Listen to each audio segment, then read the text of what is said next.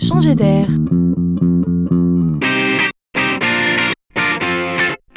C'est la chronique de Laurent Collen.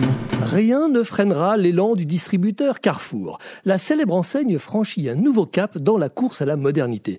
Et c'est à Shanghai que cela se passe. Un nouveau magasin vient d'ouvrir.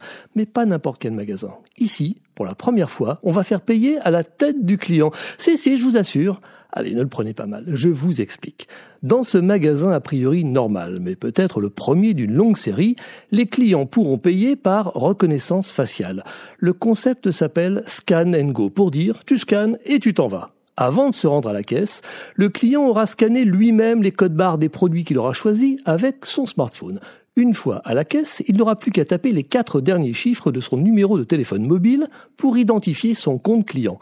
Une fois le compte identifié, on scannera le visage du client avec un écran dédié. Et le scan sera comparé à un document d'identité enregistré au préalable. S'il est reconnu, le paiement sera bien validé.